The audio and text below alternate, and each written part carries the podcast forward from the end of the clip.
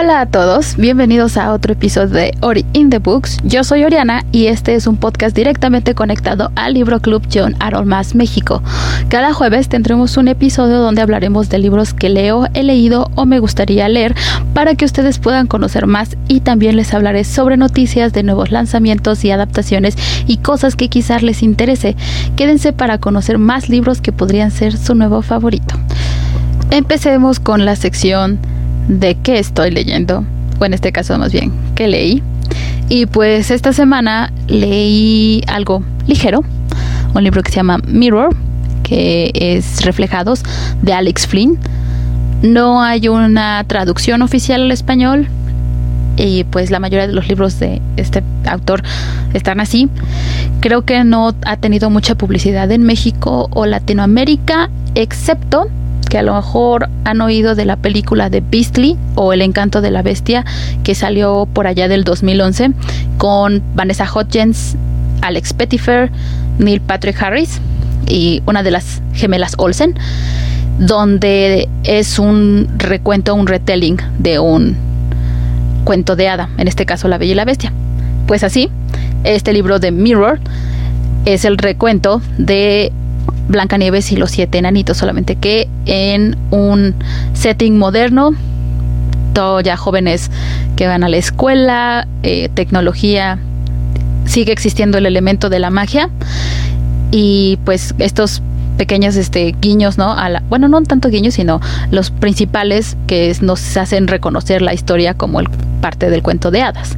¿no? Tenemos a Cenicienta, que es, Cenicienta es y como no, Blancanieves, que en este caso se llama Celine. Tenemos a la madrastra, que es una bruja y que quiere deshacerse de Celine porque es muy hermosa y por otras razones que pues salen aquí en el libro. Y el elemento de los siete enanitos o gente pequeña más bien aquí es solamente un personaje que se llama Goose, que dejémoslo así porque si lo traduzco sería ganso. Entonces, Gus. Y pues Gus es uno, se convierte en uno de los amigos de Celine. Y pues ya juntos van a navegar a través de esta historia. el recuento de Blancanieves y los siete enanitos. Es una historia de amor, Rosita, más allá de estas cosas medio dramáticas de que pues Celine como Blancanieves no tiene mamá, bueno, es huérfana de madre y su papá se casa otra vez con la que se convertirá en su madrastra y poco después fallece, eh, pues todo lo demás es bastante rosa, diría yo. Creo que es una de las cosas que no soy tan fan y por la que no daría yo una calificación súper alta a este libro, porque sí me gusta que haya un poquito de drama o de algo más que haga que las cosas se sientan que se muevan un poco, ¿no? Que no sea tan directo al grano de esta es una historia de amor donde el amor triunfa en, siempre eh, al final porque pues porque así es. Ah, me gusta que haya un poquito más. Y pues en este caso también está bastante sencillo. Creo que Alex Flynn escribe muy bien, escribe de una forma muy clara si estás aprendiendo inglés y quieres meterte en lo que es la lectura y quieres algo que pues no estés a cada rato buscando en el diccionario todo, creo que esta es una muy buena opción. Está muy bien escrito, muy claro, conciso y macizo. Entonces, definitivamente esa sería una de mis primeras recomendaciones para gente que está en eso. Eh, la adaptación al mundo moderno está bien hecha, ¿no? O sea, no hay cosas que realmente se salgan del lugar. Definitivamente reconoces el origen, ¿no? Del cuento de, de hadas y de todas formas pues ves los cambios que hizo para que estuviera adaptado. Creo que eso está bien hecho, pero creo que está un poquito desperdiciado. Queda muy soso, por así decirlo. Sí le falta algo de sorpresa, algo a lo mejor un poco más de acción. No sé, hay, algún elemento por ahí que me falta, que no me termina de 100%. La verdad me gustó más el otro libro que leí de Alex, que fue Beastly, para de la película. Ese me gustó más, no lo sé, como que sentí que tenía un poco más de de esencia del autor. Este como que sí es literal una adaptación de, de Blancanieves en el setting moderno y ya. Entonces, mmm, aún así, no es que no me haya gustado, no es mi favorito, insisto. Y, entonces, y pues sí, yo le daría una calificación de 3 estrellas de 5. no lo recomendaría así como, uy, tienes que leerlo, pero pues si buscas, a lo mejor si te gustan mucho los retellings de cuentos de hadas, específicamente Blancanieves, o si lo que buscas es una historia romántica directo al grano, al, al ¿eh? al grano, definitivamente esta sería una de esas recomendaciones. Y bueno, hoy quería hablarles específicamente de uno de mis libros favoritos que ya se los había mencionado en el episodio anterior, Fahrenheit 451 de Ray Bradbury. Para aquellos que no lo conocen, creo que nunca es tarde para darle una oportunidad. Yo misma me tardé un buen rato, o sea, hace apenas dos años que por fin lo leí. Me encantó, no me arrepiento de nada y siempre quiero platicar con quien se deje para que les den ganas de leerlo. Espero que en este episodio conozcan un poco más, no spoilearlos mucho y que con esto solamente les entre la curiosidad para que puedan tomar el libro y leerlo. Un pequeño disclaimer, no soy ninguna clase de experta de ningún tipo. Todas las opiniones son mías, solamente es mi punto de vista y solo espero poder compartir lo que me dejó este libro y por supuesto que cada quien puede tener opiniones diferentes. ¿Ok? bueno, Fahrenheit 451 es una novela distópica escrita por el autor estadounidense Ray Bradbury y que fue publicada ya hace más de 60 años, el 19 de octubre de 1953, y que presenta una sociedad del futuro en la que los libros están prohibidos y existen bomberos que queman cualquiera que encuentren. La obra tiene un subtítulo que explica el mismo título. Fahrenheit 451, la temperatura a la que el papel de los libros se inflama y arde. Esto no es 100% cierto, pero es una aproximación, ¿no? Y creo que entendemos a qué se refiere. Yo conocí este libro pues desde que era muy chica, lo escuché hablar mucho porque mi papá es muy fan de lo que es la ciencia ficción. No sé por qué nunca se me ocurrió agarrarlo y leerlo. De hecho, se me hace también raro que en la secundaria o en la preparatoria no nos los hayan asignado nunca. Y fue apenas hasta hace dos años que mi pareja, que también es fan de la ciencia ficción, me regaló de cumpleaños la edición 60 del aniversario, que además trae una introducción muy, muy, muy increíble de Neil Gaiman, que es aparte uno de mis autores favoritos, que por fin lo tomé y lo devoré. Me encantó, no puedo creer que no lo haya leído antes. Y wow, definitivamente es algo que no puedo dejar de recomendar. Ahora hablemos como tal del autor y un poco del contexto histórico de por qué Ray Bradbury o cómo fue que Ray Bradbury hizo, salió con esta historia, ¿no? que de hecho nos podemos relacionar mucho con ella. Ray Bradbury fue un escritor estadounidense que nació el 22 de agosto de 1920 y falleció el 5 de junio del 2012, no hace tanto. Ray Bradbury cuenta que cuando era chico, por ahí de los 20 y de los 30, cuando él iba a sus bibliotecas públicas, se decepcionaba mucho porque casi nunca encontraba novelas de ciencia ficción. Esto porque en aquel entonces la ciencia ficción no era considerada como lo suficientemente complicada, buena para hacer literatura y pues no era digna de estar en las colecciones. Entre este tipo de cosas y, él, y después cuando investigó y se dio cuenta de cómo fue la destrucción de la biblioteca de Alexandria, se le quedó como muy grabado todo esto y de qué tan vulnerable eran los libros a la censura y a la destrucción, ¿no? Qué tan fácil podía desaparecer. Después, mientras fue un adolescente, a Bradbury le tocó todo lo que fue la Segunda Guerra Mundial y con eso las grandes quemazones de libros de nazis y después la gran purga que hizo Joseph Stalin en donde escritores y poetas, entre otros, fueron arrestados e incluso ejecutados.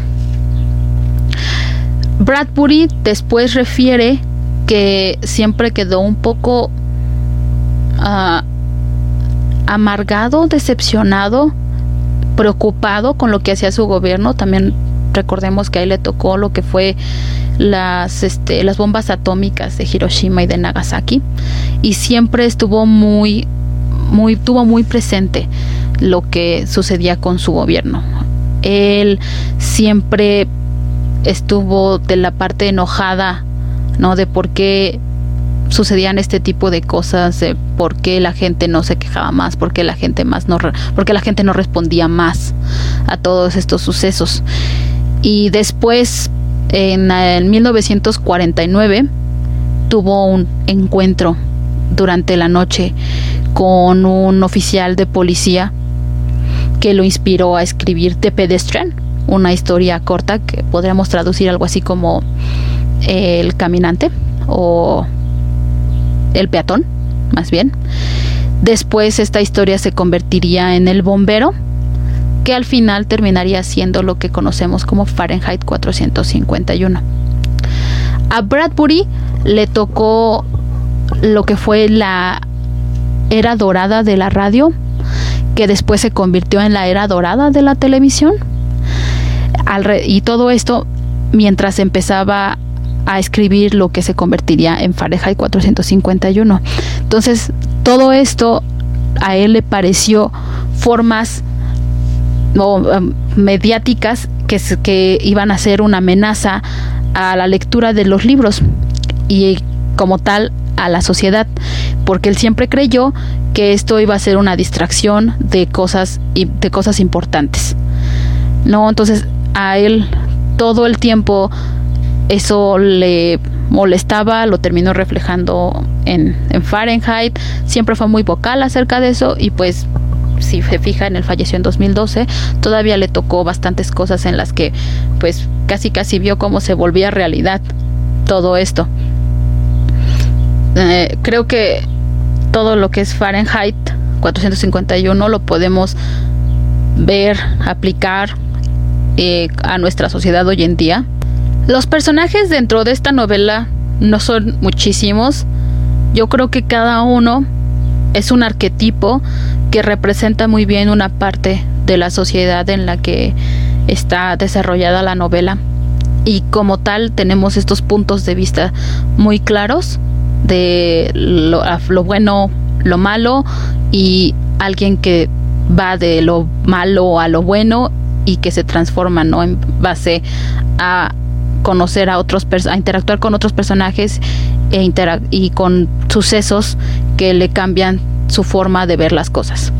Y pues a quien le sucede todo esto es a Guy Montag, que es nuestro protagonista, que es un bombero que nos da el punto de vista de un trabajador de esta sociedad que empieza siendo leal a ella. ¿no? Todo como nos los pintan al principio, es un bombero modelo, es alguien que sigue órdenes, es alguien que cree en lo que hace y poco a poco vemos a través un poco de sus ojos cómo va cambiando su forma de pensar, cómo se va haciendo más preguntas, cómo se va dando cuenta de diferentes cosas hasta que al final es un personaje completamente diferente. ¿No? La transformación que él hace es práctica, es lo que más me gusta de este libro. Yo creo que nos podemos relacionar mucho a él, no porque nos parezcamos precisamente, sino por cómo él a través de cosas sencillas puede cambiar tanto ¿no? siguiendo eh, en la sociedad que le enseñó todo primero. Una de las cosas que lo hacen cambiar tanto es Clarice.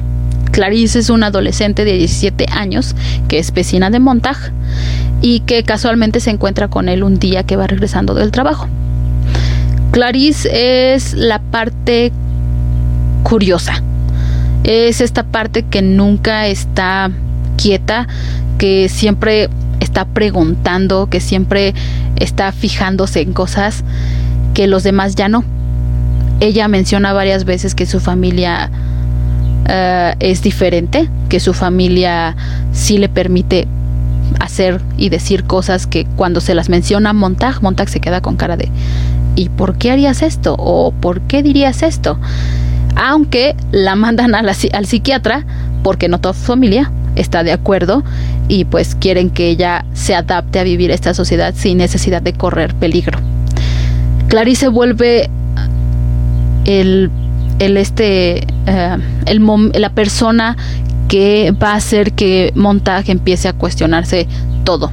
¿no? El que ella le, el, eh, ella le muestra como alguien tan joven, como alguien que aparentemente no tiene una participación tan activa en la sociedad, está fijándose de más cosas que Montag no se había dado cuenta.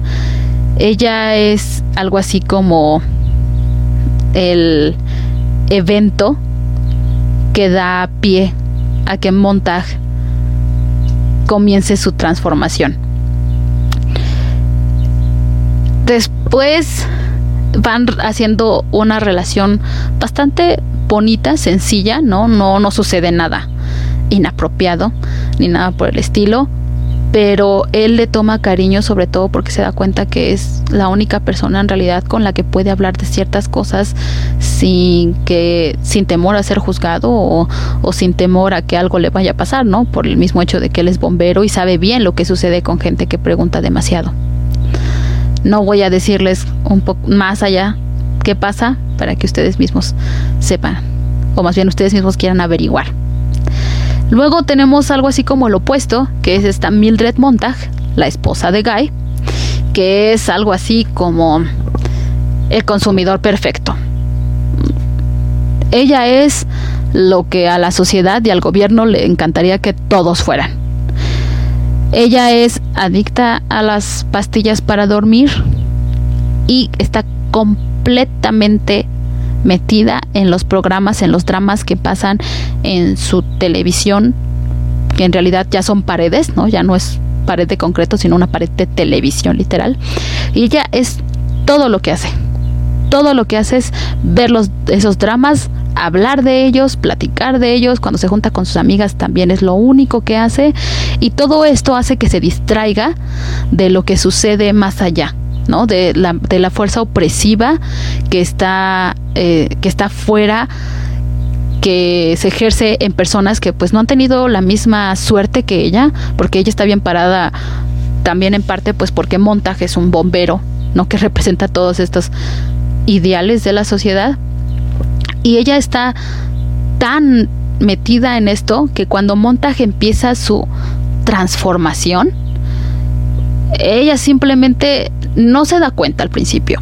Y cuando él intenta hacerla partícipe, ella incluso lo rechaza, lo, lo, rechaza, lo manda a volar y es como, no, estás loco, yo estoy aquí. Ella está tan cómoda, está tan metida en su papel que no quiere que nadie le mueva nada porque ¿para qué me voy a mover si aquí estoy cómoda? ¿Para qué voy a pensar más allá?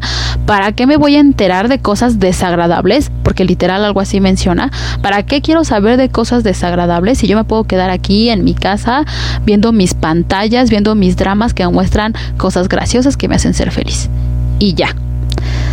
Entonces, pues igual Montag al principio con ella vemos que tiene una relación muy X, realmente nunca se muestra como si fueran así, uy, la pareja del año ni nada por el estilo. Y pues esa relación solamente se va deteriorando conforme Montag se da cuenta de que tanto daño ha hecho la sociedad porque lo ve reflejado en su esposa, ¿no? De cómo cuando le platica y todo eso ya le vale queco.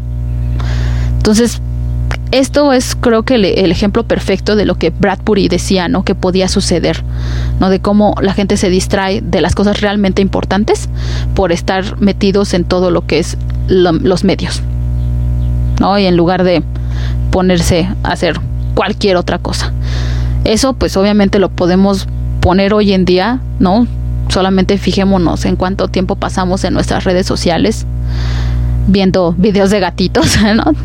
O o espero yo, bueno, creo yo que últimamente las noticias han estado esparciéndose por todas las redes sociales también, ¿no? Pero con eso también tenemos el riesgo de las fake news, de que la gente se tome las opiniones que salen en los medios como propias en lugar de cuestionarlas y, y, fijarse bien qué es lo que está sucediendo. Por eso tenemos histeria colectiva, gente que dice cosas sin pensar. Es muy fácil ponerte a decir tus opiniones así nada más a través de un teclado, ¿no? En lugar de realmente pararte y hacer algo.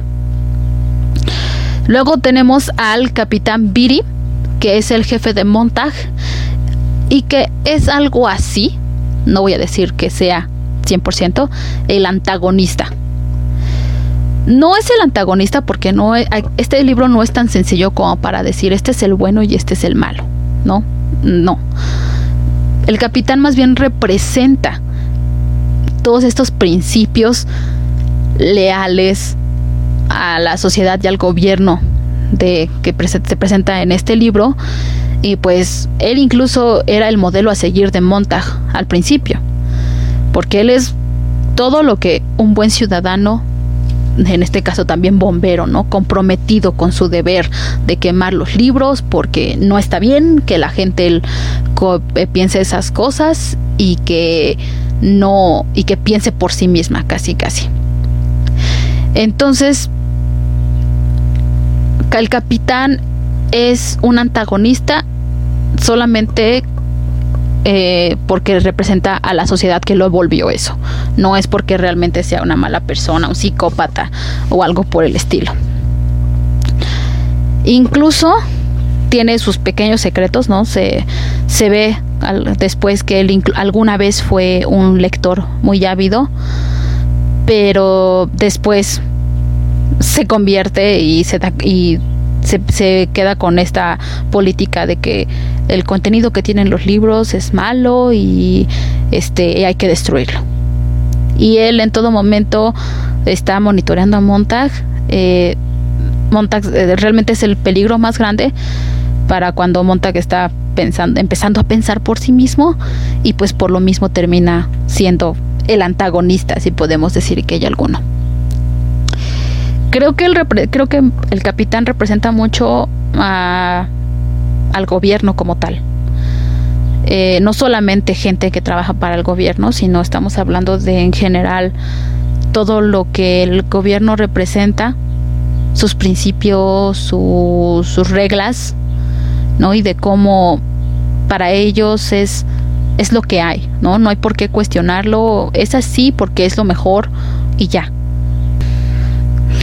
y para ellos es muy este sencillo pensar solamente dentro de ese cuarto porque un poquito como Millie como Mildred se sienten seguros se sienten cómodos dentro de todo esto. Es estas reglas no que tú tienes no o sea si yo no paso de aquí todo va a estar bien.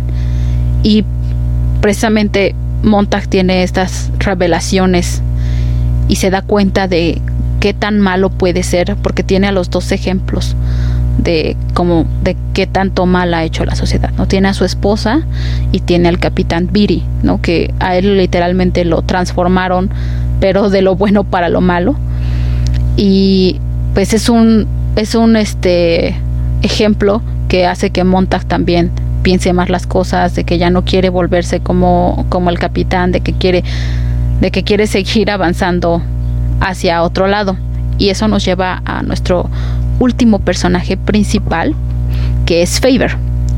Faber es un profesor de inglés, o bueno, era un profesor de inglés, porque pues una vez que empieza la prohibición de los libros y eso, pues ya no se necesitan profesores de inglés. Él conoce a Montag poco al azar, ¿no? Eh, y después, eh, cuando Montag empieza a tener sus primeras dudas de por qué queman libros, de por qué no seguir haciendo todo eso, la primera persona a la que acuda es a Faber. Y Faber al principio pues no quiere nada que ver con él, pues porque es un bombero y es peligroso. Si Faber realmente ah, acepta que él tiene algo que ver con los libros, pues le puede ir muy mal. Ya después se da cuenta de que la curiosidad de Montag es, es genuina y pues le empieza a informar, le empieza a ayudar con información, a decirle acerca de cómo era antes todo, los libros en general y incluso se hablan un poco ya con más confianza de de, de la rebelión, de la pequeña este, insurrección que existe ya hoy en día de gente que quiere rescatar los libros, de gente que se está aprendiendo de memoria textos enteros para poder conservar lo que dicen los libros. Faber siempre se sintió culpable de que en su momento no hizo más para poder detener la destrucción de los libros, no quedaría pie a la sociedad en la que están en ese momento. Para mí yo creo que este personaje representa a gente de, generaciones pasadas que vio cómo, que ha visto cómo se transforma todo y que empieza a actuar apenas. Y creo que es muy bueno pensar que nunca es tarde para hacer algo. ¿no? Faber es un buen ejemplo de un tutor, de un guía para Montag ¿no? A lo mejor no es un súper experto o alguien que esté súper metido en la rebelión y todo, pero Faber ayuda muchísimo a Montag en su transformación y al final es el profesor de Montag, es alguien que sí hace algo por esta rebelión, ¿no? No les quiero contar el final del libro, pero definitivamente es alguien que podemos eh, con el que podemos identificarnos insisto, nunca es tarde para poder hacer algo y a veces las cosas que pensamos que son insignificantes, ¿no? Como enseñarle algo a alguien, realmente hacen un cambio muy importante. Y bueno, estos son estos fueron los personajes que básicamente en los que se habla del libro. Todos tienen un papel muy muy importante. Todos representan algo dentro de esta sociedad todos son elementos que al final se combinan para causar esta transformación en montaje. Y en general, creo que no son muchos, porque cada uno tiene un papel muy específico, ¿no? Eh, Mildred la perfecta consumidora, Clarice la curiosidad, el capitán Piri el soldado, ¿no? El gobierno y Favor el guía. Y todo esto pues se combina para hacer que Montag cambie de ser alguien que es completamente leal a lo que le dicen, a alguien que cuestiona, a alguien que, que se forma su propia opinión. El libro, pues, como han podido notarlo, tiene mucho, mucho, mucho, mucho, mucho de lo que podemos sacar y discutir y e interpretar. Hay 3.000 ensayos acerca de este libro, acerca de los personajes en general, acerca de cómo fue que Ray Bradbury lo creó, yo de los creó. Yo solamente les di un poco del contexto y un poco de lo que a mí me parecen los personajes. Todo no puedo dejar de recomendarles este libro lo suficiente. No les conté nada del final, así que si quieren saber cómo termina, léanlo. Creo que lo único lo único, lo único que yo diría que me quejaría, si es que me puedo quejar de algo, es de que es muy corto. Eh, cuando lo agarré, yo se veía un poco más gordito porque la edición que, que tengo tiene la introducción, después tiene extras, tiene diferentes este como reflexiones y así. Entonces, cuando ya leí como tal la novela, me di cuenta de que era muy corta. Y pues me hubiera gustado que fuera más larga solamente para poder disfrutarla más, ni siquiera porque le hiciera falta. Por eso dije, si me puedo quejar de algo, pues sería de eso. Pero fuera de ahí se me hace un libro excelente, todo está muy bien escrito, los personajes están muy bien desarrollados, los papeles que tienen cada uno son este muy muy claros, eh, lo entiendes a la perfección. La historia como tal, aún quitando aún si le quitamos, digamos, las partes políticas y todas estas representaciones acerca del gobierno y todo eso, sigue siendo una historia buena, tenemos incluso un poco de acción y todo esto. Uy, no, si vieran la cantidad de post-its que le puse al libro, me fue muy difícil no ponerle post-its en todos lados para poner mis partes favoritas o frases que me gustaran. Entonces, tuve que contenerme pero de todas maneras lo, ya lo he leído unas tres veces desde que lo desde que me lo regalaron. Definitivamente eh, creo que es un libro que me gustaría leer cada año, solamente para acordarme y para seguir inspirándome, porque eso es lo que hace un buen libro, independientemente de si es clásico o no, dejémoslo en claro. Se lo recomendaría a todos aquellos que quieran saber un poco más acerca de la ciencia ficción. Creo que es un excelente punto para empezar a lo mejor de ciencia ficción. O si te gusta la ciencia ficción y no lo has leído, por favor hazlo. Si quieres hacerte más de una opinión que sigue siendo muy, muy, muy, muy este, válida hoy en día, definitivamente también. Eh, creo que con todo lo que está pasando, ¿no? Hoy en día ya también con eh, no solamente con la pandemia, sino con el movimiento de Black Lives Matter.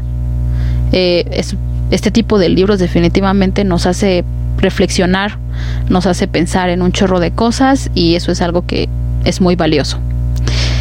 Hay un chorro de versiones en español, en inglés.